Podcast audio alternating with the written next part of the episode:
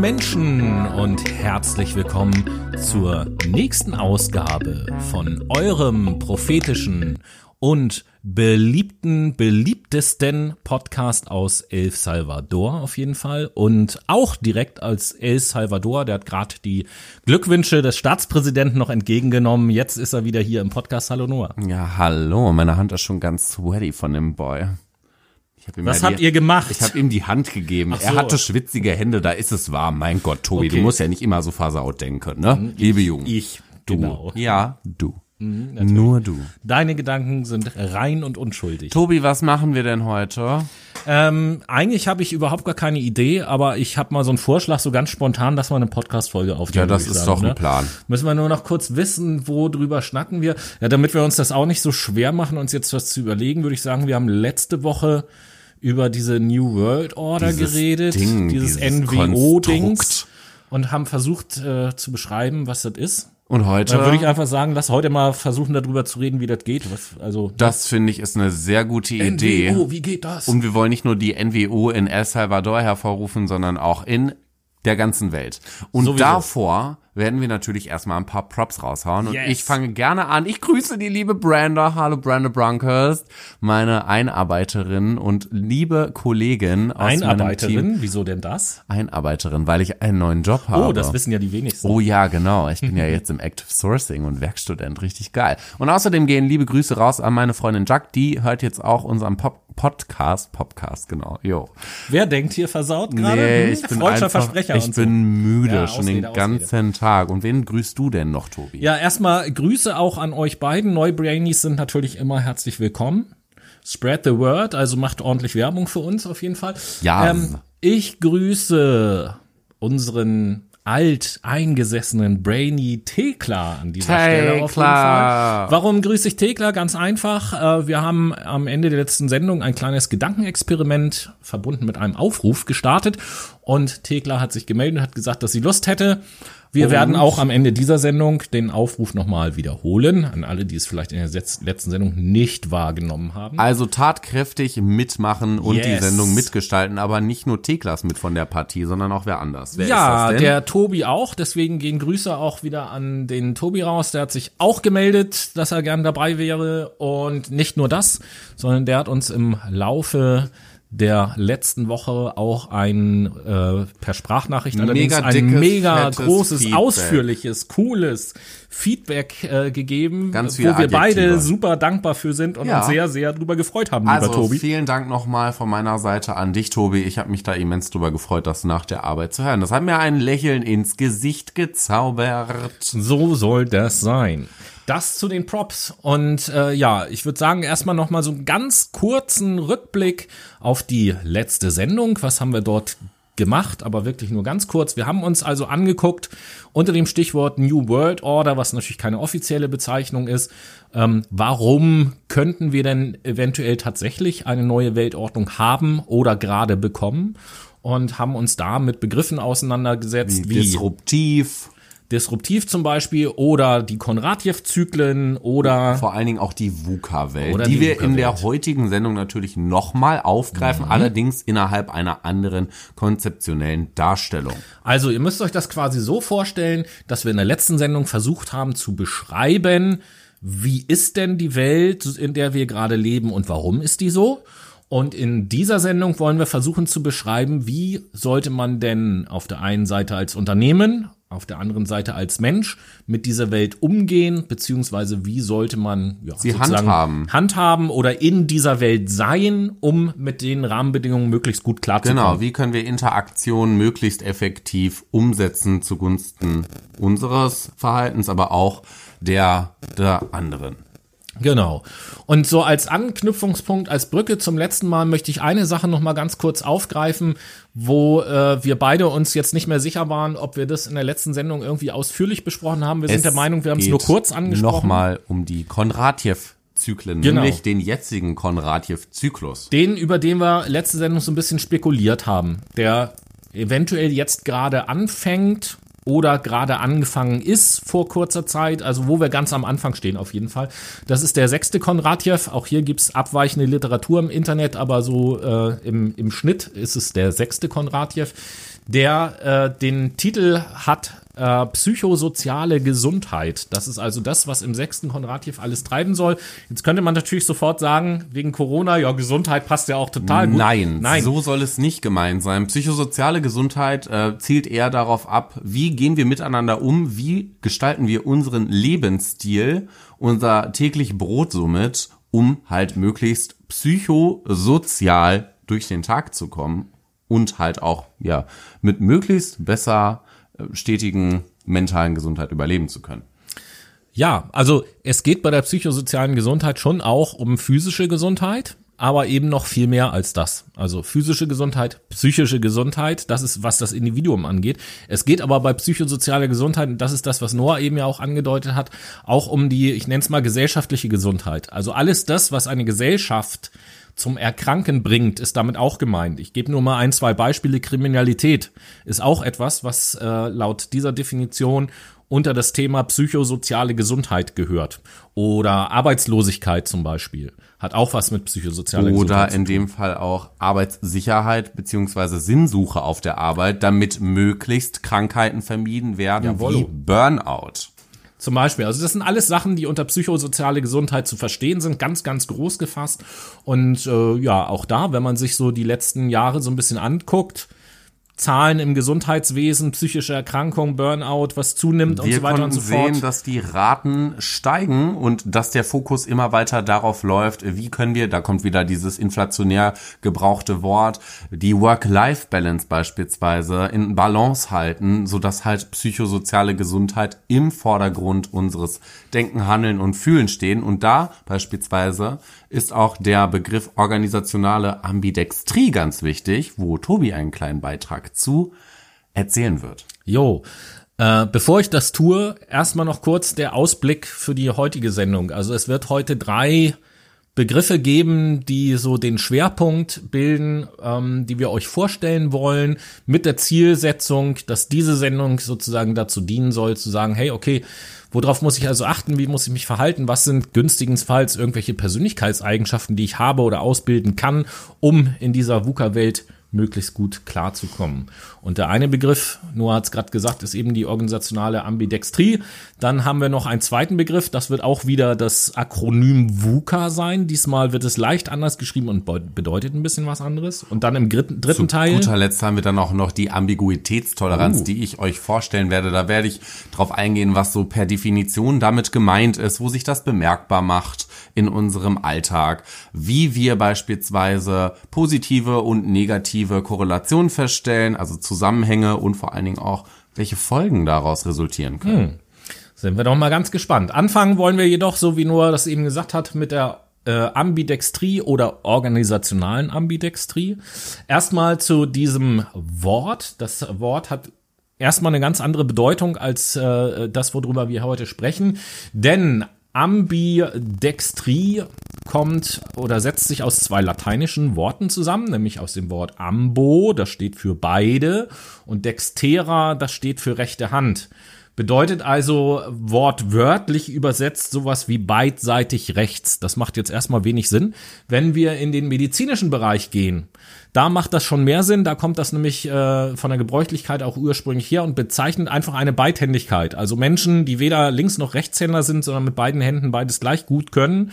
Ähm, die bezeichnet man als beidhändig oder ambidexter.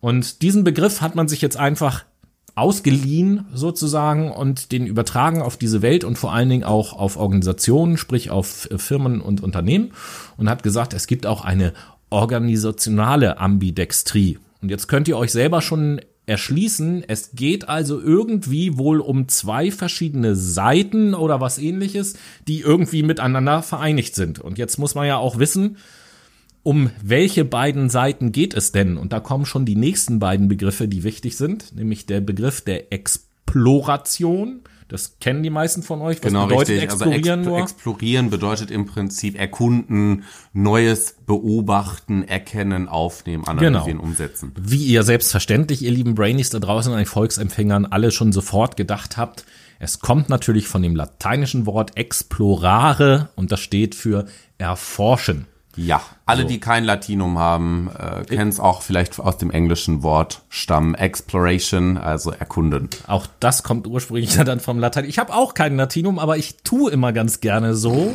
als äh, wüsste ich das. Du kleiner Blender. Ja, ja, ich, ich spreche übrigens fließend Latein. Ja, ja, ist klar. Ähm, Was heißt denn die Zeit also, verrinnt? Ex Exploration auf der einen Seite, äh, was? Hast Wa du gefragt? Was bedeutet denn die Zeit verrinnt? Time flies by. Nein, Tempus fugit. Ja, ich weiß, sage ich doch gerade. Ich habe es halt nur auf Englisch gesagt, damit unsere englischen Zuhörer Ach so, okay, ja gut. Wie ähm, in El Salvador. Ne? genau. Exploration, also auf der einen Seite, dann muss es ja auch noch einen anderen Pol geben und der heißt Exploitation. Und das ist erstmal das englische Wort für Ausbeutung, Verwertung oder Nutzbarmachung.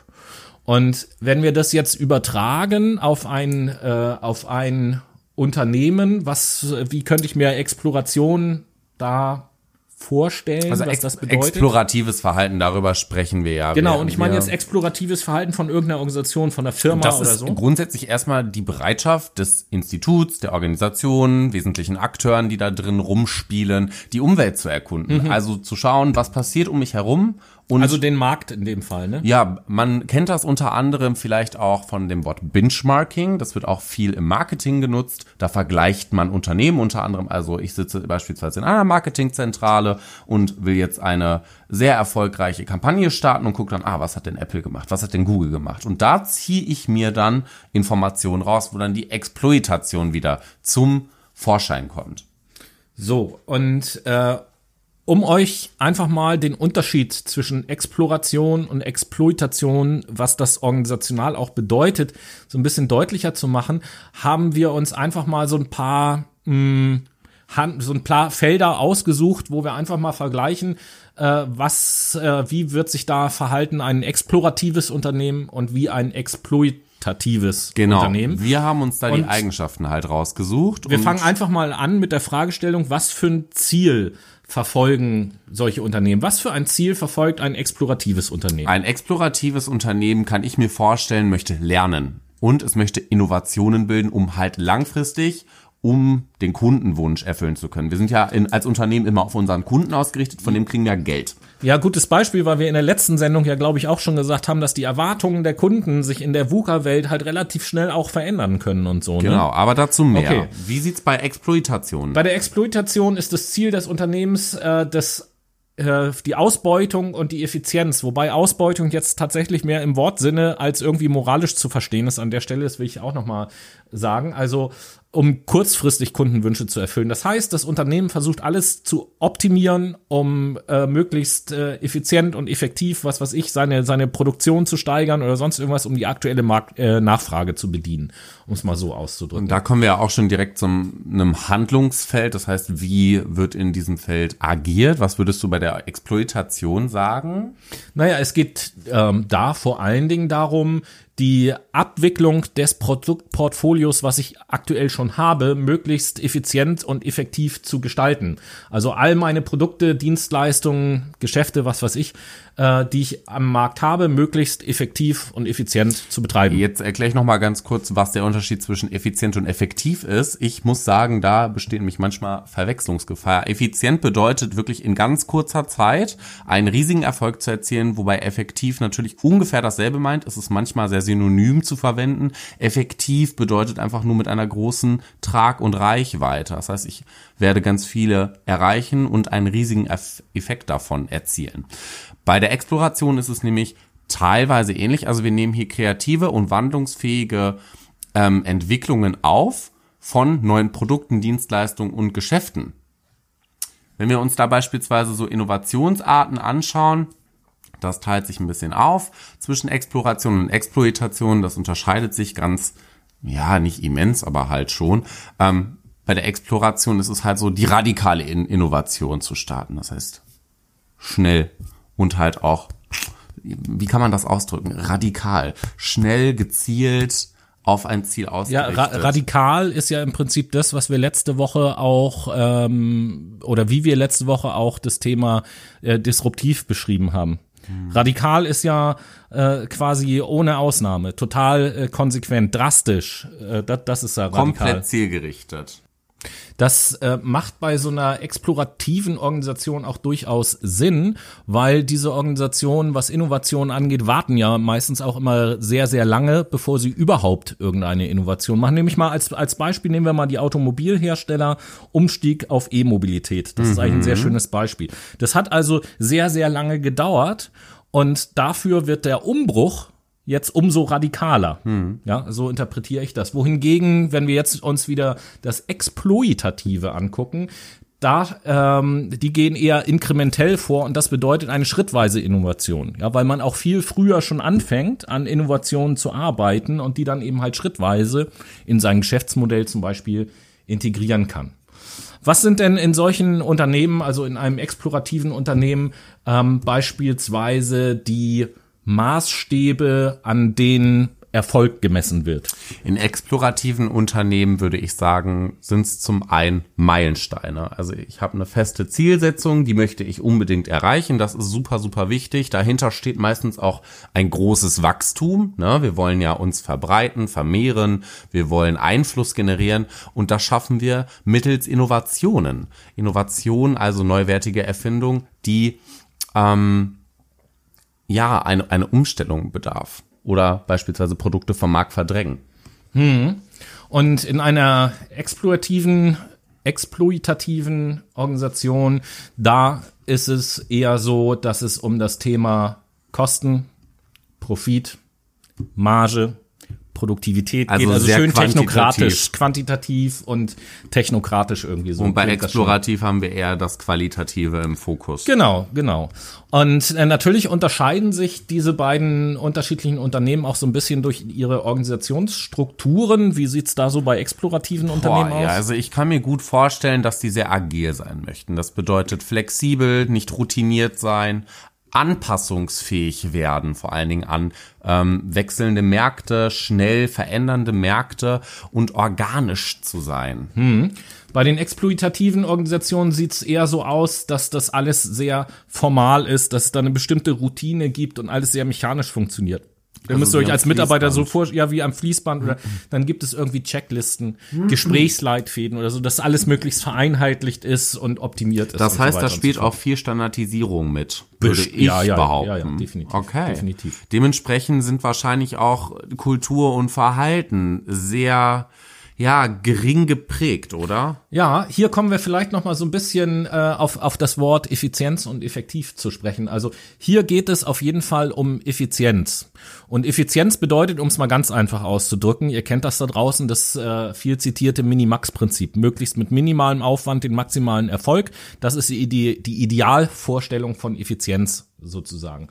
Ähm, solche Organisationen gehen, gehen eher geringe Risiken ein, sind äh, sehr stabil und bieten in dem, was sie haben, eine hohe Qualität. Wie schaut's da bei den explorativen Organisation Ich denke, aus. die sind auf jeden Fall risikofreudig. Ne? Wenn ich Innovationen hervorbringen möchte, wenn ich agil sein will, muss ich auch ein gewisses Risiko eingehen. Das tun sie ja in dem Fall dann. Sie sind flexibel, das drückt das Wort agil ja auch schon aus in der Organisationsstruktur, aber sie experimentieren dadurch auch ganz viel. Was funktioniert, wird gebraucht, was nicht, wird verworfen. Mhm. Und das halt auch mit einer sehr hohen Geschwindigkeit. Man will sich ja auch schnell anpassen und adaptieren an Märkte.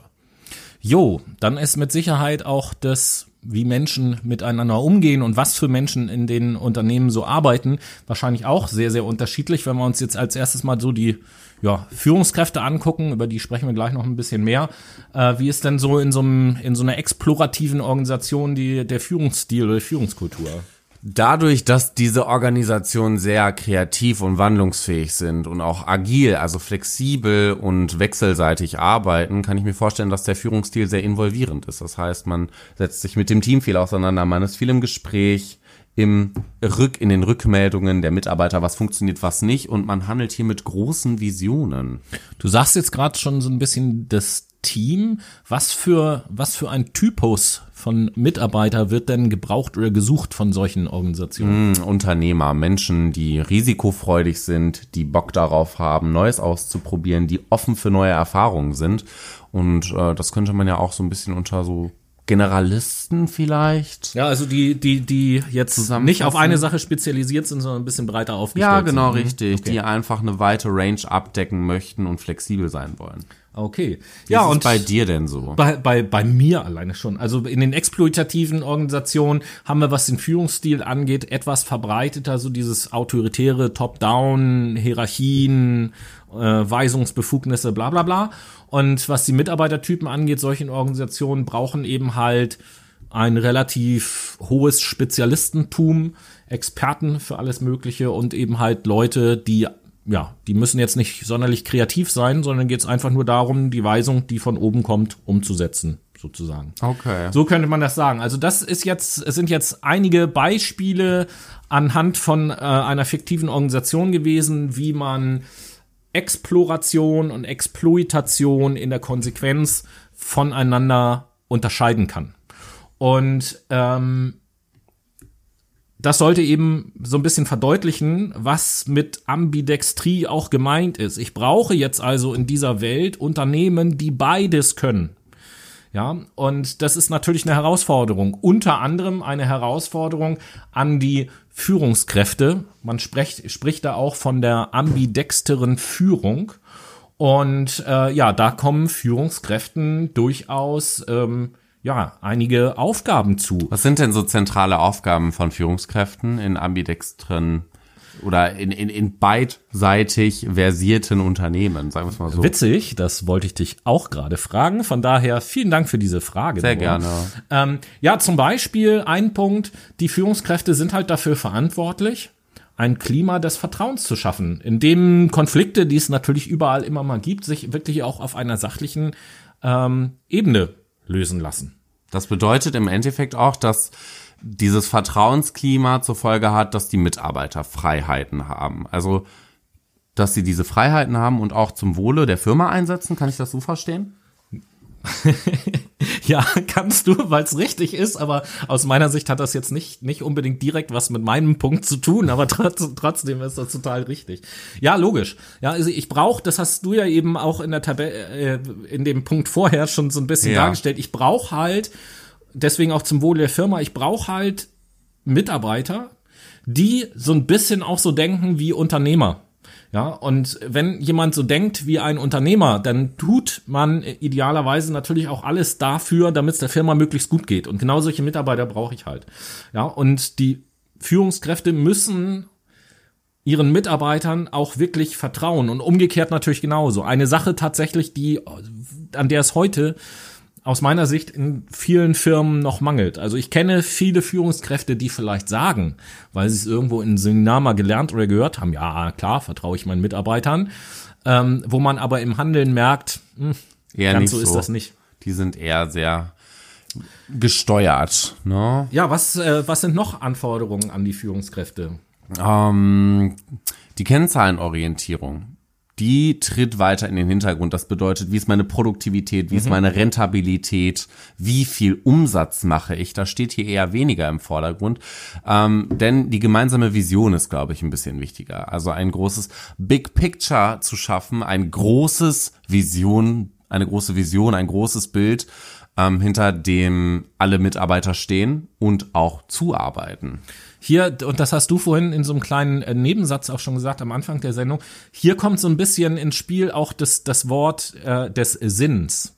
So in dem Moment, wo ich einen Sinn begreife in dem, was ich tue, in dem Moment, wo ich eine Vision, ein Ziel sehe, auf das meine Firma, wir alle zusammen im Team halt hinarbeiten, jeder in seinem Bereich so, dann fange ich auch ganz anders an, mich damit zu identifizieren, als wenn am Anfang des Jahres äh, der Vorstandsvorsitzende mittels einer PowerPoint-Präsentation sagt, das Ziel für das Jahr 2020 ist, dass wir unsere nationalen und internationalen Absatzzahlen um 3,5 Prozent steigern. Merkt ihr selber, da schlafe ich ein. Genau. Außerdem ist es so, dass die Führungskräfte auch ihre Mitarbeiter, ja, sage ich jetzt mal, loslassen müssen und ihnen Verantwortung über, übergeben müssen. Und äh, ein Punkt, wo ich weiß, dass dir das besonders Ja, wichtig auch ist, ist die also, Feedback-Kultur. Ja, wenn du, wenn du Mitarbeitern Vertrauen entgegenbringst und Verantwortung überträgst, ist es für mich als Mitarbeiter sehr, sehr wichtig, dass ich auch von meiner Führungskraft in dem Fall Feedback bekomme mittels einer sehr beständigen Feedback-Kultur. Das heißt, man hat hier ein festes System, wie ich Feedback gebe, wöchentlich, monatlich, täglich vielleicht manchmal auch, wenn es um große Kampagnen oder große Projekte geht, wo halt jeder Tag zählt, um aus Fehlern zu lernen, um auch eine aktive Gestaltungsmöglichkeit zu schaffen für die Mitarbeiter und natürlich auch die Chance ha zu haben, ähm, die Projekte mitzubestimmen und halt auch Feedback zu bekommen, ob die Mitbestimmung und die jeweiligen Schritte, die dort ein, die darauf eingegangen werden, ähm, richtig sind oder nicht. Hm. Also viele, viele hohe Anforderungen, die da auf die Führungskräfte zukommen. Und um nochmal kurz zusammenzufassen, was wir im ersten Teil gesagt haben, es geht hier also um das Thema Ambidextrie. Der bekannte Rülpser war da. Be Beidhändigkeit. Wir müssen es also schaffen, also beziehungsweise Unternehmen müssen es in dieser Welt möglichst schnell schaffen, sich so aufzustellen, dass sie auf der einen Seite die Qualität in ihren bestehenden Produkten, Dienstleistungen und so weiter und so fort hochhalten auf der einen Seite und auf der anderen Seite sich nicht verschließen vor neuen Veränderungen, sondern äh, ich will jetzt noch nicht mal sagen innovationsfähig, sondern vielmehr innovationsneugierig oder sogar innovationshungrig bleiben und Leute haben, die Ideen einbringen können ins Unternehmen, die ein bisschen kreativ sein dürfen, die auch mal mit ihren Ideen scheitern und daneben liegen dürfen. Das muss ausdrücklich dazugehören, in denen es nicht so hierarchisch äh, zugeht und äh, Mitarbeiter halt ihre Freiheit haben und ganz kurz gesagt einfach sich mit dem Unternehmen identifizieren, mit dem Sinn des Unternehmens identifizieren und jeden Tag gerne zur Arbeit kommen, um es mal ganz einfach auszudrücken. Weil sie sich einbringen können, weil es ja. nicht nur plump ist, ey, Anfrage, Umsetzung, Punkt. Genau, nicht einfach so ein 9 to 5 und ich muss den ganzen Tag äh, aus tausend Formularen ein Formular machen in eine Excel-Datei, sowas ist damit nicht gemeint, sondern ja, ich, ich sag mal, das Unternehmen als lebendigen und wachsenden Organismus, der sich in seine Welt einbettet und auf seine Welt auch kurzfristig reagiert. Exactly. Das ist das, was wir brauchen. Und was wir an dieser Stelle noch brauchen,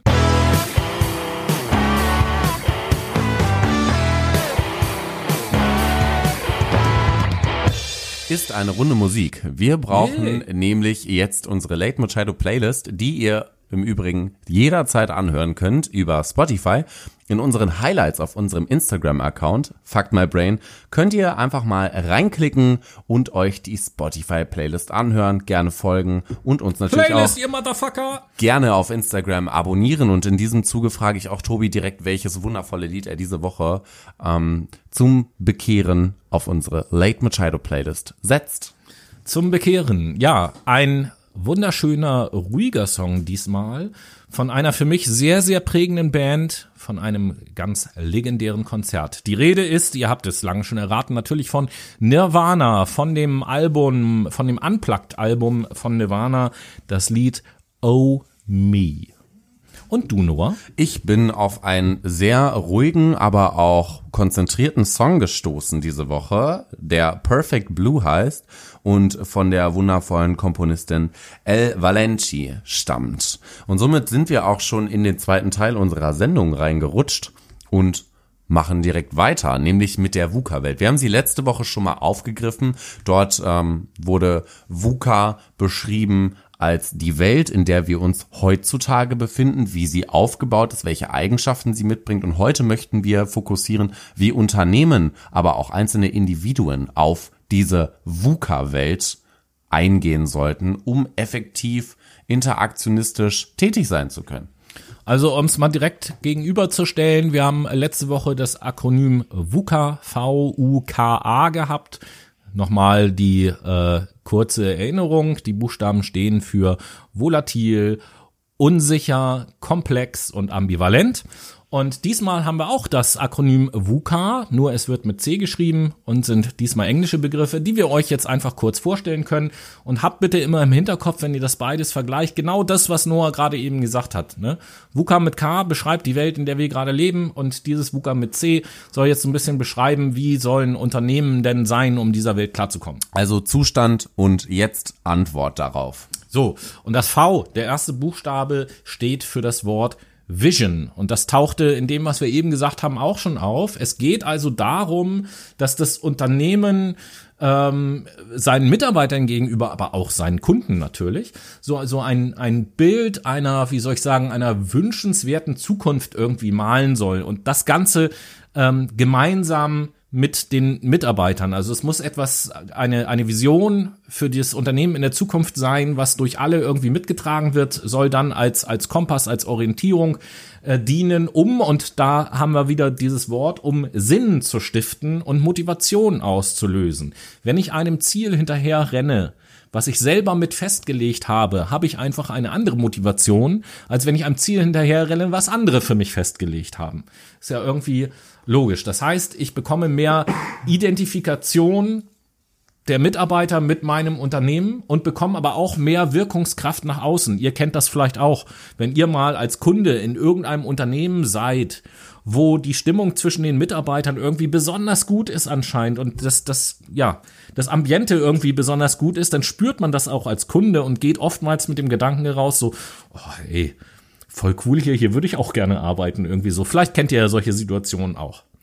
Ähm, das zu dem V. Wofür steht das U, Noah? Das U steht für Understanding. Das heißt, hier geht es um das Verstehen. Wir wollen Zusammenhänge zwischen Gegebenheiten verstehen und auch verstehbar, also greifbar machen. Wobei wir natürlich jederzeit den Kontext, wie wir dorthin gekommen sind, berücksichtigen. Das heißt, wir nutzen hier vor allen Dingen metastrategisches Denken und Planen. Das heißt, wir sehen uns, wir schauen uns die Metaebene an, wie ist so die objektive Ebene, worauf wir uns gerade befinden, wo wir agieren und denken und planen dementsprechend. Das heißt, hier stehen auch die Endergebnisse im Vordergrund. Und daraus wollen wir natürlich ableiten, wie sind wir da hingekommen? Das heißt, wir betrachten rückwärts erstmal diesen Schritt für Schritt Plan, wie wir zu unserem Endzustand gekommen sind, mit dem wir jetzt zufrieden sind. Und dabei nutzen wir natürlich Mitarbeiterkompetenzen, aber auch Kundenkompetenzen und die Leitungskompetenzen der Führungskräfte, die wir dann stetig abgleichen, um zu schauen, wir haben einen stetigen, einen, einen stetigen Push. Also wir können uns immer weiter verbessern. Da müssen wir natürlich das Verhalten der jeweiligen Individuen, aber auch die Reaktion annehmen und nutzbar für das Unternehmen machen, um nach vorne preschen zu können. Dabei steht natürlich ähm, kontrovers gegenüber immer die Angst und der Widerstand. Und hier ist es wichtig, diesen, diese Angst und diesen Widerstand zu nutzen, um sie in produktive Energie umwandeln zu können. Und das ist zum Beispiel äh, so eine klassische Aufgabe in einem modernen Unternehmen beispielsweise von den Führungskräften. Natürlich haben Mitarbeiter, vorwiegend natürlich auch ältere Mitarbeiter, wenn sich Dinge verändern und so, natürlich hat man da Angst und natürlich stößt man da irgendwo auf Widerstand. Da haben wir letzte Woche auch schon drüber geredet. Medienkompetenz alleine im Alter. Ja, was auch immer. Wir haben ja letzte Woche schon darüber geredet, dass es einfach viele Dinge in der aktuellen Welt gibt, wo man sagen kann, ja, wir können verstehen, dass das bei vielen Menschen Angst oder Unsicherheit auslöst. Ja, und da sind wir gerade bei dem Punkt mit dem Verstehen, weil sie einfach nicht verstehen, was passiert. Und hier ist es in solchen Organisationen die Aufgabe von den Führungskräften, genau diese, diese Angst, diesen Widerstand aufzunehmen und umzuwandeln sozusagen in produktive Energie auf kommunikativem Weg. Ja, die Mitarbeiter überzeugen, mitnehmen. Und dann sind wir auch schon beim dritten Buchstaben, beim C, der steht für Clarity. Ganz einfach übersetzt bedeutet das Klarheit oder Einfachheit. Und äh, hier geht es letzten Endes darum, dass der Fokus auf dem liegt, worum es wirklich geht. Ja, äh, hier geht es darum, Vertrauen zu schaffen transparent die Zusammenhänge innerhalb des Unternehmens darzustellen, transparent bestimmte Prozesse darzustellen, transparent meinetwegen auch Personalentscheidungen, Personalsituationen darzustellen, damit ich auf der einen Seite meine zur Verfügung stehende Kraft und Energie genau dort einsetzen kann, wo sie auch benötigt wird und am besten ihre Wirkung natürlich entfalten kann. Und durch Klarheit und Einfachheit kann ich natürlich auch den Mitarbeitern viel leichter die Chance zu dem Buchstaben vorher geben, zum Understanding, zum Verstehen, was da überhaupt passiert. Deswegen ist Klarheit an dieser Stelle ganz, ganz wichtig. Aber ein auch ein Buchstabe letzter Punkt übrig. ist ganz wichtig, nämlich Agility. Also die Anpassungsfähigkeit, Beweglichkeit und damit auch die Lebendigkeit des Unternehmens zu fördern und nutzbar zu machen. Hier wird vor allen Dingen hinterfragt, wie hierarchische Führungsmethoden auf die Interaktion im Unternehmen einwirken, auf das Geschäftsgeschehen, auf die Mitarbeiterinteraktion zwischen Mitarbeiter, Kunde und Führungskraft und natürlich auch die wechselseitige ähm, das wechselseitige Verhalten dahinter. Wir wollen also durch Agilität eine Fehlerkultur fördern und damit halt auch eine gute Entscheidungskultur machbar machen, denn wir können aus Fehlern lernen und gute Entscheidungen für die Zukunft daraus ableiten. Das bedeutet, hier ist aber auch ein transparenter Umgang wichtig, mit Widersprüchen gut und klar umgehen zu können. Das heißt, man bespricht im Team im Rahmen eines Meetings, das ist passiert, war jetzt nicht so gut. Wie schaffen wir es, von diesem nicht zufriedenstellenden Zustand wegzukommen zu einem wirklich guten, soliden Zielzustand, mit dem alle zufrieden sind? Und daraus wollen wir natürlich Innovationen schaffen. Wir wollen es schaffen, Märkte zu durchdringen, Kundenanpassungs mh, anpassen, die, die müssen sich anpassen. Ich kann das gerade nicht so gut formen, sprachlich, aber wie dem auch sei. Und wollen auch unsere Resilienz, also unsere Widerstandskraft dabei stärken. Wir wollen gegenüber Unternehmen auf jeden Fall stark sein, wollen guter Konkurrent sein, der nicht so schnell verdrängt werden kann. Das schaffen wir mit Agilität vor allem.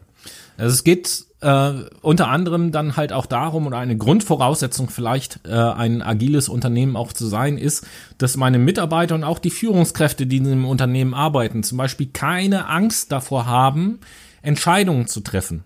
Das ist ein, ein ganz zentraler Punkt. Das hört sich jetzt banal an, aber wenn ich in viele Unternehmen gucke, wir haben in den letzten Jahren und Jahrzehnten in ganz vielen, vor allen Dingen großen Unternehmen, nicht agilen Unternehmen, die sich jetzt in diese agile Richtung hin entwickeln wollen, haben wir etwas gehabt in der Führungskultur, ein Führungsmittel, mit dem geführt wurde, was aus meiner Sicht das schlechteste Führungsmittel ist, was es überhaupt gibt. Welches? Angst. Hm. In ganz vielen Unternehmen wird mit Angst geführt. Nicht, noch nicht mal unbedingt bewusst dass ich als Führungskraft jetzt losgehe mit dem Ziel und sage so, heute mache ich meinen Mitarbeitern mal Angst. Nee, das jetzt nicht. Aber es wird Angst gemacht davor, Fehler zu begehen. Es werden Konsequenzen angedroht, wenn irgendwelche bestimmten Dinge passieren und so weiter und so fort. Und das löst bei den Menschen innerlich so etwas aus, dass ich sage, hey, okay, ähm, Unbehagen. Bevor ich jetzt hier eine falsche Entscheidung treffe, treffe ich lieber gar keine Entscheidung. Mhm. Und in vielen Unternehmen korrigiert mich, wenn ihr das anders seht, aber ich glaube, ihr kennt das auch. Jeder, der in irgendeinem Unternehmen arbeitet, trifft man auf Führungskräfte, die, ja, ich stelle das mal so bildlich dar. Von oben kommt irgendwas und die Führungskraft Kraft nimmt das auf und leitet das ungefiltert nach unten in die Abteilung weiter. Mit dem Anspruch sozusagen, mal gucken, was am Ende dabei rauskommt. Mhm. Und wenn das Ergebnis gut ist, dann stellen sich die Führungskräfte gern hin und sagen, ja, hier, ne, ist ja auch meine Abteilung. Mein Verdienst. Und wenn das Ergebnis schlecht ist, stellen die sich hin und sagen, ja, so habe ich das aber auch nie gesagt. Das heißt, sie bauen keine Brücken, sie bauen Barrikaden. Nein, was äh, noch einfacher, sie treffen einfach keine Entscheidung mehr, weil sie selber Angst davor haben, von ihren Führungskräften an ihrer Entscheidung gemessen zu werden, wenn da eine Entscheidung falsch war, irgendwelche negativen Konsequenzen dann eben halt zu mhm. bekommen. Und das ist ein total schlechtes äh, ein, Führungsleitbild. Genau, ein total schlechtes Führungsleitbild, weil so bekomme ich keine freien Mitarbeiter, die kreativ sind, die sich Sachen zutrauen, die sich einmischen, die auch mal selber Entscheidungen treffen und ihre Kreativität mit einbringen können. Alles das, was wir jetzt letzten Endes gesagt haben, reicht dadurch nicht. Gleichzeitig ist es aber leider, leider in ganz vielen Unternehmen noch so an der Tagesordnung, dass so gearbeitet wird. Und ähm, ja, wenn jetzt Führungskräfte vielleicht auch da, da, draußen sitzen, die sich das anhören und sagen, nee, stimmt ja überhaupt gar nicht, ich bin als Führungskraft ganz anders. Ja, mag sein, dass äh, du das so denkst, aber dann mach einfach mal bitte eine anonyme Mitarbeiterbefragung mit Fragen, die in so eine Richtung gehen und dann guck dir einfach mal die Ergebnisse an. Was sind dann das für Fragen, die da am besten zielorientiert gestellt werden sollten aus dem Stehgreif jetzt mal gefragt. Aus dem, ach so, aus dem Stehgreif können das eigentlich ganz einfache Fragen sein, wie zum Beispiel die Frage, wie zufrieden sind Sie mit Ihrer Führungskraft? Oder? So, als, als Beispiel. Oder, ähm, haben Sie in Ihrer Arbeitstätigkeiten viel Entscheidungsfreiheit oder nicht? Oder je nachdem, wie die Situation gerade ist. Das ist schwierig, eine Frage zu sagen und dann zu sagen, ja, äh, die könnt ihr pauschal in jedem Unternehmen einsetzen. Man muss natürlich auch immer gucken, in welcher Branche, wie ist die äh, Organisationsstruktur und so. Darauf muss das natürlich schon immer alles ein bisschen mhm. angepasst da sein. Da muss ich tatsächlich passt. sagen, ich hatte diese Woche mein erstes Meeting mein hm. erstes Team-Meeting. Ich fand es sehr interessant, weil klar einmal feste Agendapunkte besprochen wurden, aber am Ende der der Präsentation des Meetings gefragt wurde, was habt ihr für offene Themen mitgebracht? Und da wurde auch mit offenen Armen empfangen, zu sagen, hey, wir müssen mal transparent schauen, dass wir beispielsweise ähm, unsere Produktivität besser hinbekommen, dass wir bessere Ergebnisse liefern. Wie schaffen wir das? Indem wir transparenter mit uns umgehen, indem wir schaffen, zu kommunizieren und zwar stetig und auch ineinandergreifend zu kommunizieren, dass wir voneinander lernen, dass wir in einem aktiven Wissensaustausch sind. Und das hat mich sehr begeistert und beflügelt, weil ich das so bisher, wie gesagt, vorher habe ich in der Gastronomie gearbeitet, so nicht Wissen kannte. Da war es ja eher Angebot und Nachfrage und jetzt ist es tatsächlich, ich habe das Angebot und ich denke mir eine Lösung für diese Anfrage aus, um ein, ja, um ein Instrument zu formen, was eingesetzt werden kann, um unsere Lösung zu präsentieren, anzuwenden und ein förderliches, zielorientiertes und zufriedenstellendes Ergebnis herzustellen. Hm. Ja, ähm, das einfach nur mal so als, als Beispiele, was in der Praxis darunter zu verstehen ist. Wie gesagt, wir haben gerade über VUCA geredet und es geht ja darum, das ist so ein bisschen die Überleitung zu dem nächsten Punkt in diesem Teil. Es geht ja also darum, verschiedene Möglichkeiten aufzuzeigen, woran kann ich mich als Unternehmen orientieren, äh, um mich in die Welt, in der wir gerade leben, in diese neue Weltordnung, nennen wir es mal einfach weiterhin so, wie unsere Sendungen auch heißen, äh, in dieser neuen Weltordnung halt auch bestehen zu können. Und wir wären ja nicht äh, in Deutschland, obwohl in, international gibt's das natürlich auch, wir wären ja nicht so durchgeregelt, wenn es nicht auch zu diesem Thema eine ISO-Norm geben würde. Es gibt tatsächlich die ISO 22316 und das ist die sogenannte Norm zur organisationalen Resilienz. Kannst du vielleicht noch mal kurz erklären, was Resilienz bedeutet? Resilienz bedeutet Widerstandsfähigkeit gegenüber Aktionen, widerstandsfähig zu sein, fest zu sein, Stärke beweisen zu können und kreativ zu sein, Lösungen dagegen generieren also zu können. Also Widerstandsfähigkeit gegen äußere Einflüsse, um es ganz allgemein auszudrücken. Du hast es sehr wissenschaftlich ausgedrückt, okay. nicht so kreativ wie ich, aber ja, ja du hast recht. Witz, witzigerweise sind außerhalb des Podcasts äh, genau diese beiden Rollen bei uns ja manchmal genau umgekehrt. Ja, das ist wahr. Eigentlich bin ich immer derjenige, der so wissenschaftlich rumzitiert und Tobi versucht, den äh, Kreativen zu machen. Also in diesem kreativen Medium aber nicht. ISO 22316 und ähm, wow. da da habe ich da habe ich tatsächlich äh, nach einiger Recherche äh, im Internet so eine kleine Tabelle Internet? gefunden. Was ist das denn? Das, das, das Internet, ja, das ist meiner Meinung nach eine vorübergehende Erscheinung, die sich nicht durchsetzen wird. Ja, also ich habe auch gehört, das Internet soll bald abgeschaltet werden. Weltweit. Bill Gates ist daran schuld. Ja, ich hatte noch, ich habe neulich schon gedacht, das ist hier, da war da war mein Explorer-Symbol verschwunden auf dem Monitor. Da dachte ich schon, scheiße, ich habe das Internet gelöscht. Kacke. Aber naja. Ähm, Warte mal, by the way, bevor wir anfangen. In Essen gab's letztes Mal komplett in Essen kein Internet, ne? Wie letztes Mal? Also diese Woche letztes Mal war, wo ich letztes Mal arbeiten war, in dem Fall am so. Dienstag. Es gab komplett kein Internet gestern. Geil. Gab's nicht. Also wir, heute ist Mittwoch, wir nehmen heute auf. Gestern war Dienstag, gestern, wie gesagt, no Internet in Essen. Weird. Hm. Ähm, das ist ja. Das ist richtig weird, oder? Gerade im Ruhrpott in Essen, was machen denn die Leute den ganzen Tag? Einen Job haben die ja eh nicht da im Ruhrpott. und dann sitzen sie den ganzen Tag zu Hause ohne Internet. Oh, voll schrecklich. Ja, du, die armen Hazis. Nun gut, ähm, Spaß, liebe Brainies. Die draußen, Norm. Also, äh, ich habe ähm, nach längerer Recherche habe ich äh, eine Übersetzung dieser Norm von Heller aus dem Jahr 2017, nur um auch mal so eine kleine Quellenangabe zu machen, äh, gefunden, die in tabellarischer Form diese ISO mal so ein bisschen darstellt. Und da wollen wir euch jetzt natürlich auch mal so einen kleinen Einblick geben, was denn da so drinne steht. Wir werden das jetzt nicht einfach nur vorlesen, sondern so, wie ihr das von uns kennt, halt so ein bisschen darüber labern. Und äh, ja, diese, ich nenne es jetzt einfach mal Checkliste, besteht aus neun Punkten eigentlich, die Unternehmen umsetzen sollten, damit sie laut dieser ISO-Norm als ähm, widerstandsfähig gegen äh, Einflüsse von außen eben halt gelten.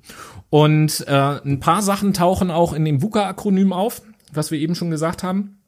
Zum Beispiel, ähm, ja, dass Kennzeichen einer resilienten Organisation ist, dass sie auf allen Hierarchieebenen, die es so gibt, eine, eine gemeinsame Vision teilt, gemeinsame Ziele und vor allen Dingen auch gemeinsame Werte ähm, vertritt, sozusagen. Und selbst das, gerade das Wort gemeinsam, sehe ich immer kritisch. So, es gibt oder ganz viele Unternehmen könnt ihr in eurem Unternehmen, wo ihr arbeitet, auch mal schauen, äh, haben ein Unternehmensleitbild oder irgendwie sowas. Unternehmensphilosophie, Unternehmensphilosophie, Unternehmenswerte, wie auch immer man das nennen möchte. Das heißt vielleicht äh, bei vielen Unternehmen anders, aber äh, guckt mal, ob ihr sowas auch habt. Normalerweise, wenn es visualisiert ist, äh, ist das gerne so ein Plakat, was irgendwo auf so einem Gang zu den Sozialräumen meistens hängt, oftmals irgendwie so dargestellt wie so ein Baum und die, äh, mit, mit Blättern drauf und ein paar Marienkäfern, damit das schön aussieht und dann stehen da so ein paar Worte in dieser Baumkrone und so wow, weiter. Bist so du gerade im Kita-Kontext?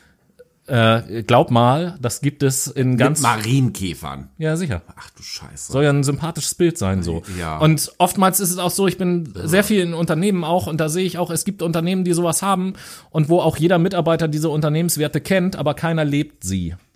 Und das kommt ja irgendwo her. Und das kommt meistens daher, dass viele Unternehmen so vorgehen, die sagen, wo sich die Unternehmensführung sagt, unser Unternehmen braucht ein Unternehmensleitbild, weil unsere Mitarbeiter etwas brauchen, mit dem sie sich identifizieren können. Also bilden wir jetzt mal eine Arbeitsgruppe, entwickeln das und dann geben wir das den Mitarbeitern. Und äh, bis zu diesem Punkt sind schon tausend Fehler passiert, die dafür sorgen, dass es nicht richtig funktioniert, ja. Und da wiederhole ich nochmal das, was ich eben gesagt habe. Alle Hierarchieebenen gemeinsame Vision, gemeinsame Werte. Das heißt, so ein Unternehmensleitbild muss auch von allen gemeinsam entwickelt werden. Und akzeptiert werden. Und da werden. gibt es auch für große Unternehmen und Konzerne, da gibt es auch Methoden, mit denen das auch mit Tausenden von Leuten geht, dass alle daran arbeiten können. Und wenn ihr diese Methoden nicht kennt, dann holt euch einen guten Trainer, um so ein bisschen Werbung für meinen Berufsstand auch zu machen. Und natürlich sollen diese Trainer ja auch schaffen, das intern und extern verbunden wird. Das heißt, dass geguckt wird, wie ist es denn möglich, intern im Team und beispielsweise auch extern mit Niederlassungen oder mit Kunden oder mit weiteren Arbeitsbereichen Einflussmöglichkeiten zu schaffen, um dieses gemeinsame System zu gestalten und hm. das auch so zu gestalten, dass alle damit zufrieden sind. Das ist der zweite Punkt. Und der dritte Punkt, ähm, resiliente Organisationen besitzen tatsächlich eine Führungskultur.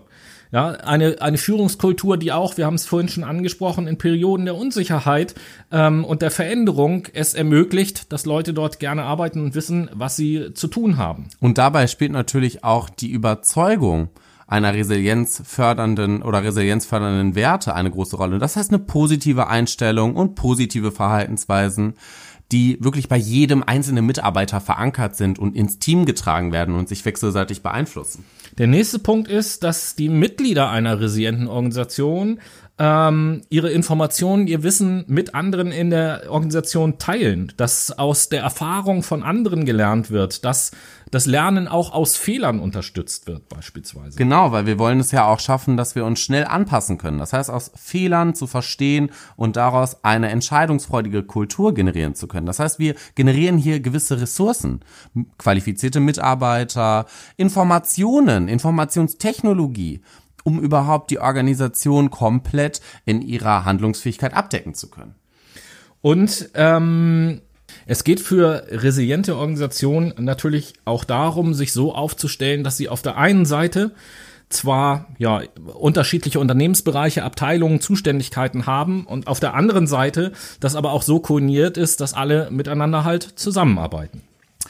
Genau, richtig. Und wenn sie zusammenarbeiten, sollen auch am Ende des Tages die ganzen Erfahrungen, Ergebnisse, die gelernt wurden, evaluiert werden, also ausgewertet werden, um daraus Chancen für nächste Handlungen generieren zu können.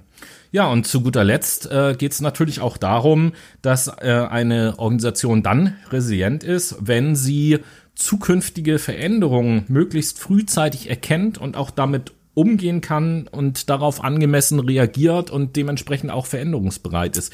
Wie viele Unternehmen kenne ich denn bitte auch, wo man das Gefühl hat, die verschließen ihre Augen vor dem, was auf dem Markt wirklich passiert? Ja, das ist leider oft so. Das heißt, wir fassen mal kurz zusammen. Es ist ganz wichtig für Unternehmen in den heutigen Zeiten, wo es schnelllebig zu, zugeht, resilient zu sein in dem Fall widerstandsfähig zu sein. Das schafft man durch gewisse Merkmale, indem man Mitarbeiter einbindet, indem man intern und extern kommuniziert, eine gute Informationspolitik in Unternehmen schafft und diese halt auch auswertet am Ende, um daraus ein paar Chancen generieren zu können. Und vielleicht auch noch als zweite ganz äh, wichtige Säule die Führungskultur innerhalb eines Unternehmens eben so äh, umzugestalten, sag ich mal, der, dass der, der, die Führungskraft ist nicht mehr ähm, ist nicht mehr Animateur und äh, beziehungsweise doch ist mehr Animateur. Leute animieren, irgendetwas zu tun, ist da die Hauptaufgabe, anstatt so wie es bisher war, Dompteur zu sein. Also quasi in der Manege zu stehen und dafür zu sorgen, dass jeder auch genau nur das macht, wie ich das als Führungskraft halt will.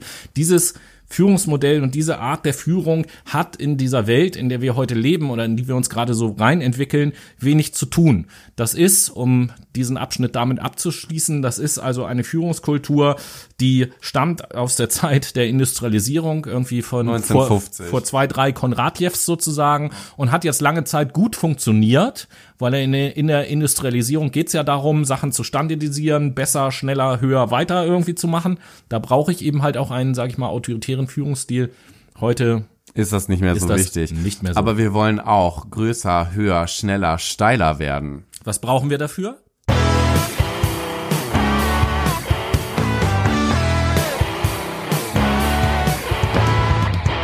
Dazu benötigen wir die Late Machado Playlist. Unbedingt. Unsere Spotify Playlist, unsere ausgewählte Musik, unsere Highlights der Woche nur für euch in unserer Late Machado Playlist verankert, die ihr auf Spotify findet. Wie gesagt, wenn ihr draufklicken wollt, geht auf unser Instagram-Profil. Ihr findet uns unter Fuck My Brain und da schaut ihr in die Highlights. Dort haben wir die Late Machado Playlist verlinkt und dann folgt ihr uns gerne und ballert mal unsere Playlist im Auto, per Kopfhörer, in der U-Bahn oder auf dem Fahrrad, whatever. Tobi, was ist denn dein Lieblingssong? Jo, ich bleibe heute, heute habe ich sozusagen, was die Musik angeht, mein Unplugged-Tag. Ich habe schon ein Unplugged-Lied auf die Playlist gesetzt und das zweite ist ebenfalls eins äh, von der Band Die Fantastischen Vier.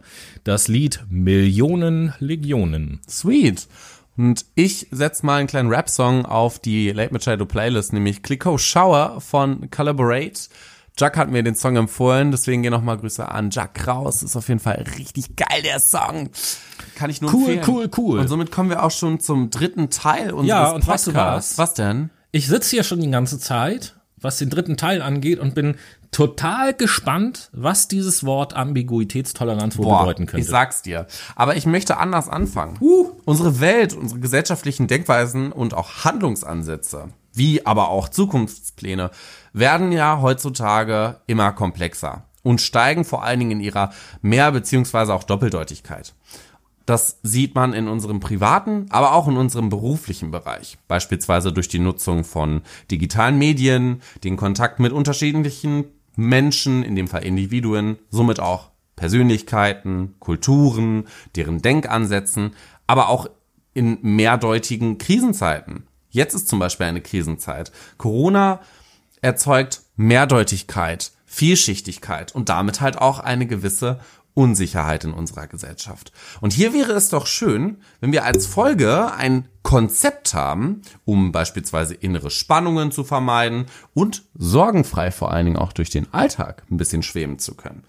Und ich finde, da greift die Ambiguitätstoleranz ganz gut. Also per das klingt für mich gerade so ein bisschen so, was du erzählt hast, als ähm, seien wir jetzt auf einer ähnlichen Ebene unterwegs wie vorher, bloß dass wir jetzt ähm, uns gar nicht mehr die Organisation betrachten, sondern den Menschen und schauen, äh, was für eine Eigenschaft muss ein Mensch haben, um in der jetzigen Welt auch resilient zu sein letzten Endes. Ganz genau so ist es nämlich. Ich habe mir nämlich hier das Individuum ganz zentralisiert herausgepickt, weil nicht das Unternehmen stellt ja im Prinzip einen Körper dar, sondern ein Individuum stellt ja den Körper dar, der in dem Unternehmen arbeitet und agiert.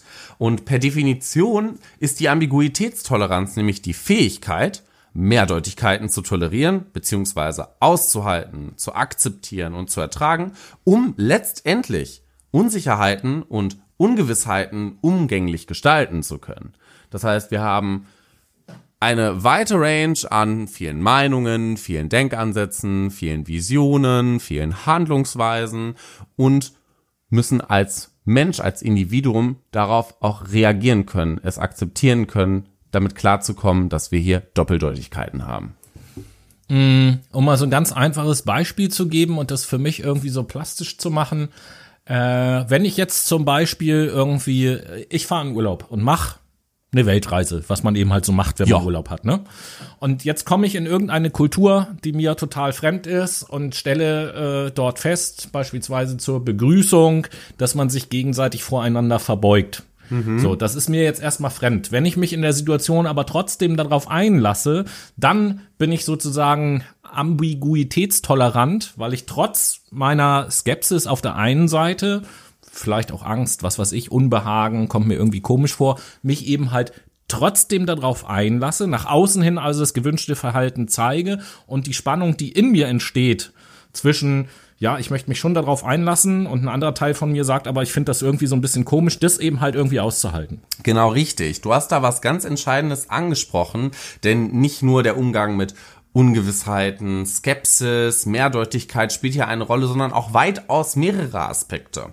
Beispiele hierzu sind zum Beispiel Offenheit, Mut und Widersprüchlichkeit, aber auch, wie gesagt, im engeren Sinne mit Mehrdeutigkeiten beziehungsweise diesen Ungewissheiten positiv oder halt auch zumindest neutral bewertet umgehen zu können, um darauf, daraus halt einen konstruktiven Umgang schaffen zu können. So, und somit können wir auch eigentlich daraus schon mal ein kleines Fazit generieren. Somit ist Ambiguitätstoleranz nämlich, sagen wir mal, eine Kompetenz, eine Schlüsselqualifikation oder in Englisch ein Key Skill, ähm, welcher vor allen Dingen in häufigen und wechselhaften Kontakten mit Menschen, mit Situationen und so weiter als sinnvoll und hilfreich erachtet werden können. Da habe ich nämlich mal eine Frage an euch. Was meint ihr? Wo kann man die Ambiguitätstoleranz denn am besten einsetzen? Im Alltag, im Unternehmen, im Beruf somit oder halt auch, wenn du auf Weltreise gehst?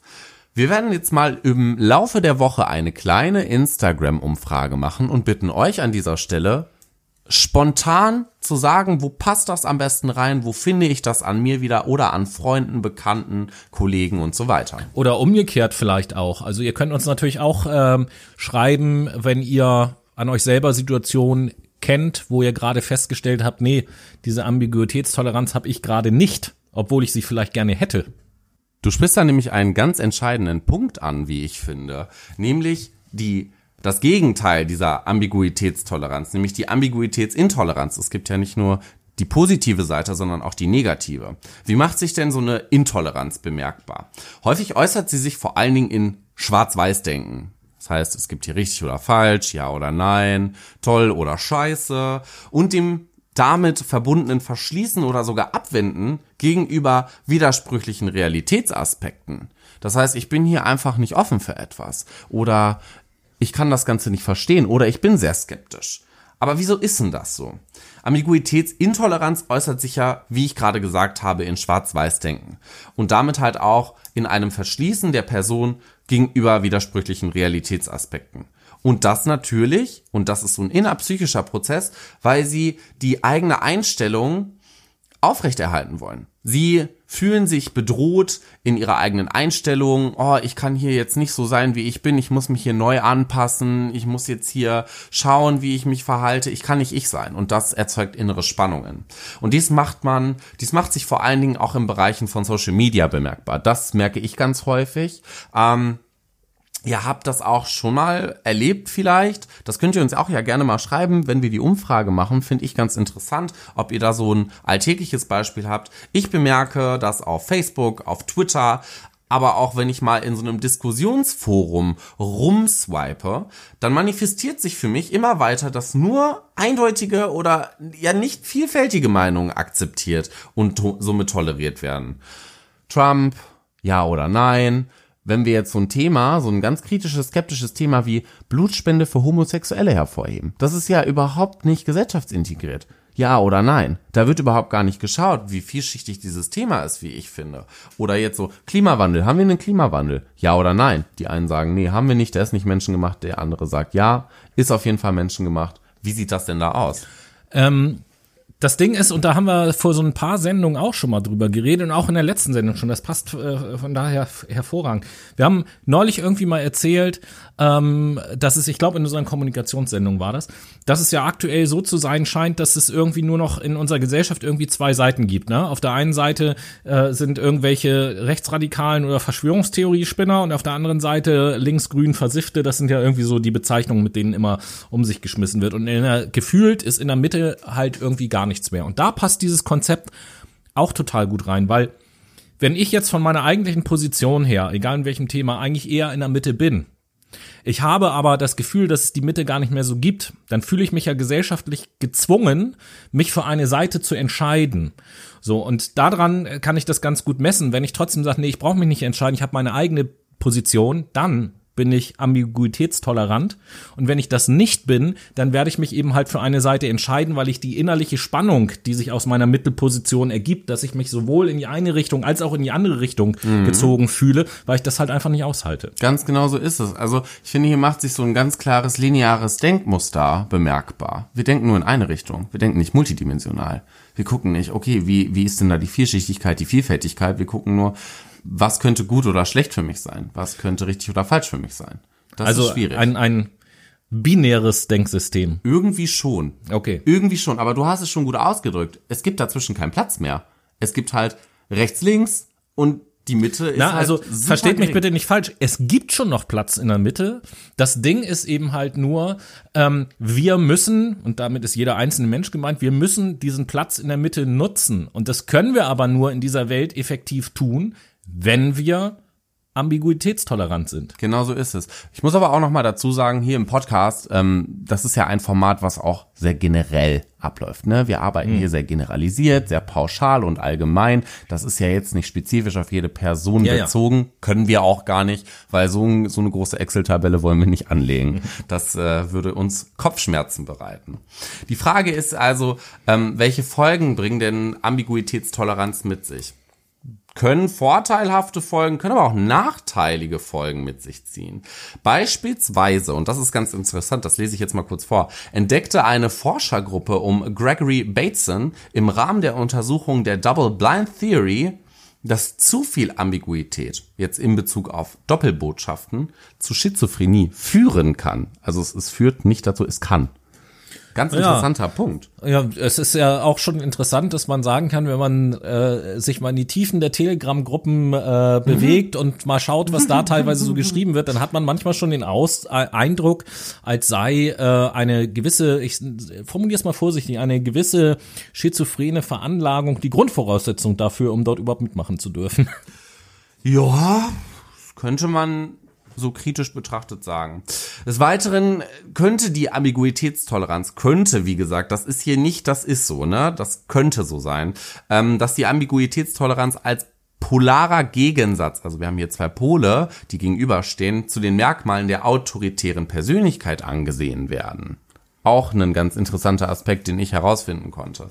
Ähm, darüber hinaus zeigt sich, dass im Rahmen des Schwarz-Weiß-Denkens, was wir jetzt ja schon öfter aufgegriffen haben in diesem Beitrag, welches sich häufig, äh, welches häufig auftritt innerhalb der Ambiguitätstoleranz, ein Verschließen gegenüber der Realitätswahrnehmung entsteht.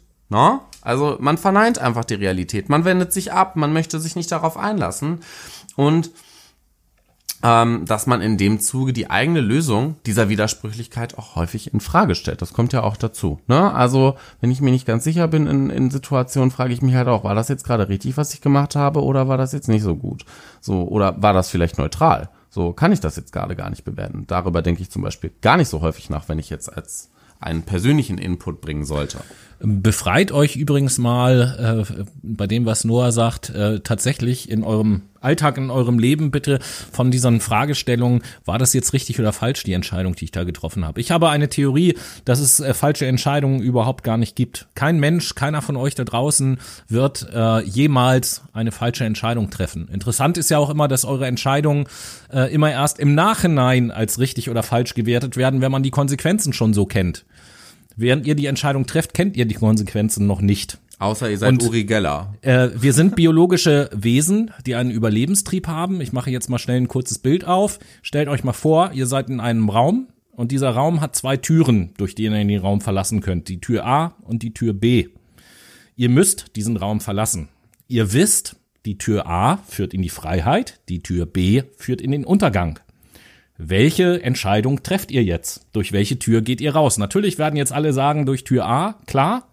Ja, weil kein Mensch würde, also kein normal funktionierender Mensch würde sagen, ja klar, gehe ich durch Tür B in meinen Untergang. So, ja. das ist jetzt meine Entscheidung. Das heißt, in der Natur des Menschen liegt es, richtige Entscheidungen zu treffen. Und immer wenn ihr eine Entscheidung trefft, habt ihr in der Situation, wo ihr sie trefft, verdammt gute Gründe, warum ihr sie getroffen habt. Die Frage ist also vielmehr, wie gehe ich mit den Konsequenzen meiner Entscheidung um, als mir dauernd die Frage zu stellen, wie gehe ich mit dem Thema Entscheidungen allgemein um? Ist etwas richtig oder falsch? Das gibt's an dieser Stelle nicht. Ist meine Meinung. Ist ja auch eine, meine gewisse, ist ja auch eine gewisse Erwartung, die dann eingestellt wird, wenn du das jetzt so beschreibst. Ne? Da kommen wir auch auf das Thema Bewusstsein in Rollenkonflikten, wo die Ambiguitätstoleranz auch Platz findet. Personen mit einer hohen Ambiguitätstoleranz wiesen nämlich nachweislich in Studien ein höheres Konfliktbewusstsein auf in Bezug auf ihre Rolle. Also was wird von der einzelnen Rolle erwartet? Wie möchte ich sie erfüllen? Was muss ich dafür tun? Also Rollenerwartungen und Rollenentwurf. Jetzt komme ich noch mal zu einem letzten Punkt, damit wir so langsam zum Ende kommen. Wir haben euch ja ganz schön zugebrabbelt heute, aber sehr viel informativen Input geliefert. Ambiguitätstoleranz und Führung. Wir reden hier heute ganz viel über Organisationen, über Unternehmen, Unternehmensleitbilder, Führungskräfte und so weiter und so fort. Und da möchte ich natürlich auch meinen Beitrag zu leisten. Denn die aufkommenden Widersprüche und Dilemmata innerhalb der Führung von Mitarbeitern, Abteilungen und ganzen Organisationen sind immens. Die treten täglich auf, das ist täglich Brot. Daher ist auch die Ambiguitätstoleranz besonders wichtig im Bereich der Führung, beziehungsweise explizit ein wichtiges Konzept, welches Führungskräfte meiner Meinung nach, meine Meinung, unbedingt trainieren sollten. Und das nicht nur bei der alltäglichen Führung und Konfrontation mit unterschiedlichen Arbeitnehmermeinungen, sondern beispielsweise auch in Krisen wie der derzeitigen Corona-Pandemie. Somit ist es halt ein, ein wirksames Konzept, wie ich finde, was echt gut in Unternehmen und in der zwischenmenschlichen Interaktion greift und funktionieren kann und uns echt wirklich viel Offenheit beschert und viel Mut beschert, auf Menschen zuzugehen und in den Diskurs zu gehen und zu lernen oder zu wieder zu lernen, zu debattieren. Das heißt zu akzeptieren, dass auch Meinungen linear beziehungsweise nebeneinander koexistieren dürfen. Ich habe beispielsweise nicht die gleiche Meinung zu der Farbe Rot wie Tobi. Tobi hat vielleicht eine andere Meinung zu der Farbe Rot. Vielleicht findet er das schön, vielleicht drückt das was anderes für ihn aus. Nicht nur Liebe, sondern vielleicht ist es eine Signalfarbe für ihn. Stopp oder so bedeutet das. Ne? Du schüttelst den Kopf. Nö. Rot, Rot ist Rot tot. ist Rot ist mir recht egal als Farbe Blau. tatsächlich so. Hm. Ja, siehste. siehste. Also. Somit können wir ein kleines Fazit generieren. Wir fassen nochmal zusammen. Ambiguitätstoleranz ist ein Konzept, welches die Mehrdeutigkeit von Situationen, Menschen und dem verbundenen Denken, Handeln und Fühlen und organisationellen Phänomen fokussiert. So viel erstmal dazu. Dabei ist Menschen echt geholfen, das Konzept zu verinnerlichen, um einen akkuraten Handlungsstil und vor allen Dingen Führungsstil entwickeln zu können, wenn wir uns jetzt auf den organisationalen Bereich fokussieren, um nämlich wechselseitige Gegebenheiten echt gut erfassen zu können und explizit einordnen, verstehen und vielleicht auch im Gegenzug, wir interagieren ja als Individuum, beantworten zu können, darauf eingehen zu können. Und deswegen habe ich da so eine kleine Meinung. Wir sollten alle, und das ist jetzt wirklich aus meinem Standpunkt heraus argumentiert, unsere Zugänglichkeit zu Doppel, Mehr oder Widersprüchlichkeiten trainieren, um einen guten Umgang innerhalb der zwischenmenschlichen Interaktion wahren und führen zu können. Fragt euch vielleicht beim nächsten Gespräch mit einem, weiß ich nicht, Corona-Leugner, nicht, hat er jetzt noch alle Tassen im Schrank, sondern versucht euch doch mal reflexiv in diese Person hineinzuversetzen und dann zu verstehen, was, was ist denn seine Sichtweise? Warum redet der so? Was, warum hat er dieses Motiv? so zu handeln, sowas zu sagen, solche Argumente zu bringen. Versucht das doch einfach mal zu verstehen. Schafft euch Offenheit und geht auf Menschen zu als zurück. Ich meine, man sagt ja auch, ich glaube, wir haben alle die Doku von Thilo Mischke gesehen, mhm. ähm, Jungrechtsradikal, ähm, Nazi-Deutschland, so war das ja ungefähr. Deutsch, rechts, radikal. Genau, danke. So, und da hat man ja auch gesehen, er hat einen Schritt auf Rechtsradikale zugemacht. Er hat gefragt, und auch lange Gespräche mit den Menschen geführt. Warum denkst du so? Was sind deine Motive? Was sind deine Argumente? Warum ist das deine Überzeugung? Und vielleicht ist das doch auch ein Schritt, ein bisschen unser Mindset zu lockern, ein bisschen open-minded durch die Gesellschaft rumzustiefeln und zu schauen, dass wir das alles gemeinsam im Gespräch bewerkstelligen können und verstehen können. Mindset ist dann total gutes Stichwort, weil äh, um da auch noch mal so einen Abbinder zu dem Thema Ambiguitätstoleranz zu machen, letzten Endes ist es so aus psychologischer Sicht zumindest, äh, Ambiguitätstoleranz ist ein Persönlichkeitsmerkmal. Das ist eine Eigenschaft, die ein Mensch haben kann oder auch nicht und wenn er sie hat, in einer ganz unterschiedlichen Ausprägung haben kann. Ja, aber so. ist das nicht auch ein Konzept in dem Fall? All, alle, alle Worte, die wir verwenden in unserer Sprache, sind Konzepte. Danke. Ähm, das heißt, ein Persönlichkeitsmerkmal. Und wir haben ja vorhin schon gesehen, was, was, was die Welt, was die Organisation im Moment braucht, sind veränderungsbereite Menschen. Und veränderungsbereite Menschen haben bestimmte Persönlichkeitsmerkmale, äh, auch noch andere, ja, so wie Offenheit für Neues, Flexibilität, Neugierde, meistens auch eher eine optimistische Lebenseinstellung, Spontanität, aber eben halt auch diese Ambiguitätstoleranz. Auch meinetwegen Selbstwirksamkeit und, und Risikoaffinität gehört da auch noch alles dazu. Und so ein Stück weit geht es natürlich, ob ich in dieser VUCA-Welt klarkomme oder nicht, um das, was Noah gerade eben gesagt hat, nämlich im Prinzip um, um mein Mindset. Und da könnt ihr selber euch auch mal überprüfen. Da wollen wir euch jetzt eine kleine Möglichkeit geben, äh, wie denn euer Mindset eigentlich so drauf ist. Und zwar ähm, lesen wir jetzt gleich immer mal zwei Aussagen zu, die inhaltlich fast genau entgegengesetzt sind, aber immer das jeweilige Themengebiet halt beide irgendwie behandeln. Und ihr könnt euch dann ja immer mal so ein bisschen einordnen, auf welcher Seite findet ihr euch eher wieder. Und äh, am Ende verraten wir euch dann, welche Seite für welches Mindset steht. So, kurze Anleitung. Meine Wenigkeit, beziehungsweise Noah und ich, werden jetzt gleich abwechselnd immer Aufs Aussagen vorlesen. Und wenn ihr euch mit der Aussage von mir identifizieren könnt in dem Themengebiet, schreibt ihr euch einfach ein A auf. Und wenn ihr euch eher mit der Aussage von Noah identifizieren könnt, schreibt ihr euch ein B auf. Und am Ende verrate ich euch die Auflösung sozusagen. So einfach ist das. Fangen wir mal an. Äh, erster Satz, der das Mindset so ein bisschen beschreiben soll von meiner Seite. Fehler sind eine Gelegenheit zu wachsen. Fehler sind die Grenzen meiner Fähigkeiten. Hm. Zweiter Satz. Ich kann alles lernen. Ja, entweder ich kann etwas oder nicht. Dritter Satz. Herausforderungen helfen mir zu wachsen. Und ich mag es nicht, herausgefordert hm. zu werden.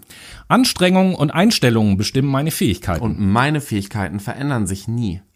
Feedback ist konstruktiv. Ja, Feedback und Kritik sind was Persönliches. Ich mag es, neue Dinge auszuprobieren. Ja, und ich verlasse mich auf das, was ich weiß. So, und jetzt braucht ihr im Prinzip nur auf euren Zettel zu schauen. Und wenn ihr da überwiegend A's stehen habt, dann habt ihr ein sogenanntes Growth Mindset. Ja, also ein Wachstumsmindset, seid veränderungsbereit.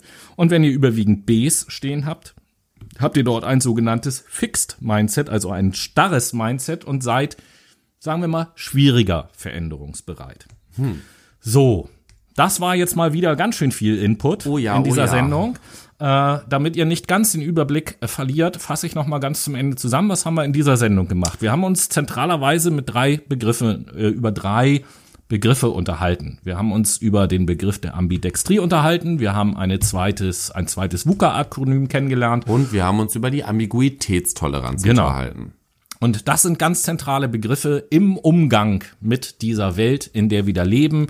Auf der einen Seite für Unternehmen und auf der anderen Seite für das Individuum. Und wir wollten euch einfach so ein paar Gedankenanregungen und Tipps geben. Worauf sollte man achten? Was ist wichtig, um in dieser immer schnelllebigeren und sich schneller verändernden Welt zurechtzukommen? Und bevor wir den, die Sendung jetzt ganz beschließen, gibt es ja noch, ähnlich wie in der letzten Sendung, äh, eine Ankündigung, Schrägstrich Aufforderung zu machen, nämlich unser Gedankenexperiment. Wer es in der letzten Sendung nicht gehört hat, Schande über euch. Äh, aber ganz abgesehen davon, Noah guckt hier so skeptisch, als ich Schande über euch gesagt habe. Ähm, aber ganz abgesehen davon geht es um Folgendes. Folgendes Gedankenexperiment. Wir haben uns die Frage gestellt, wie wäre es wohl, wenn um es mal einfach auszudrücken, das Land sozusagen dicht gemacht wird, alles wird eingefroren und die Corona-Zeit wird dazu benutzt, sich, äh, dass der Staat sich Gedanken macht, wir wollen unsere Gesellschaft, unsere Staat, unsere Art zu wirtschaften und all das ähm, neu aufstellen, dass es in diese Welt, die wir jetzt in zwei Sendungen behandelt haben, dass es in diese Welt eben halt reinpasst. Das ist das Gedankenexperiment. Und da ist unsere Bitte, macht euch, wenn ihr Bock darauf habt, doch mal Gedanken und teilt uns einfach mit, ob ihr Lust habt, mal mit uns in einer Live-Sendung sozusagen online äh, im Rahmen eines Zoom-Meetings, was wir dann auf unserem YouTube-Kanal danach veröffentlichen, mit uns darüber zu diskutieren, was ihr dazu so für Ideen habt. Und meldet euch dazu. Wenn ihr euch meldet, dann antworten wir natürlich auch. Und äh, ihr werdet dann irgendwann von uns eine Benachrichtigung kommen, was es für eventuell für Termine gibt, wann wir das machen können. Und dann könnt ihr euch einen Termin aussuchen, der euch da passt. Und dann machen wir das eben halt. Oh ja, yeah. und wir sind hart gespannt darauf, wie diese Gespräche verlaufen werden. Definitely. Auf jeden Fall. Ja, und das soll's dann für heute auch gewesen sein. Ich hoffe, es war für euch wieder interessant und wir haben vielleicht den, ja, ein oder anderen Gedankenimpuls mit euch teilen können und äh, vielleicht auch das Interesse an dem einen oder anderen Begriff geweckt. Ich hoffe doch. Ne? Und äh, ja, bevor wir uns jetzt verabschieden, in alter Tradition möchte ich euch natürlich nicht entlassen, ohne euch noch einen Gedanken mit auf den Weg zu geben. Heute oder in dieser Woche ist es folgendes, folgende paar Zeilen. Fürchte dich nicht vor den Dummen, die nichts wissen. Fürchte dich vor den Schlauen, die nichts fühlen. Und in diesem Sinne wünsche ich euch eine schöne Woche, liebe, liebe Brainies. Hat uns wieder viel Spaß gebracht. Und bis nächste Woche. Ich freue mich auf nächste Woche. Macht es gut, meine Lieben. Ciao.